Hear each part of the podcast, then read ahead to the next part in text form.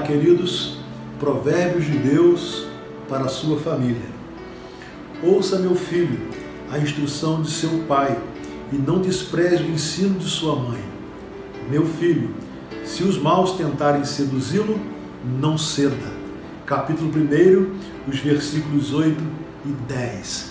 Essa é uma instrução de Deus que um pai dá aos seus filhos para que eles sejam bem-sucedidos, dizendo que a instrução de um pai deve ser recebida e ouvida pelos filhos.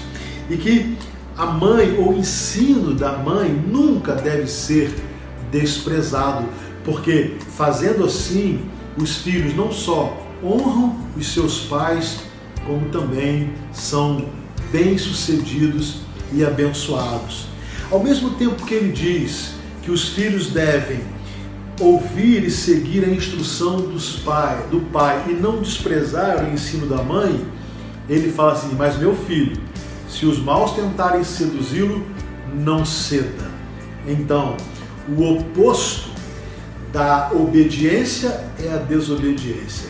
Se você, filho, é obediente aos seus pais, você não será obediente àqueles que tentarem seduzi-lo ao mal, ao pecado, à destruição de sua vida.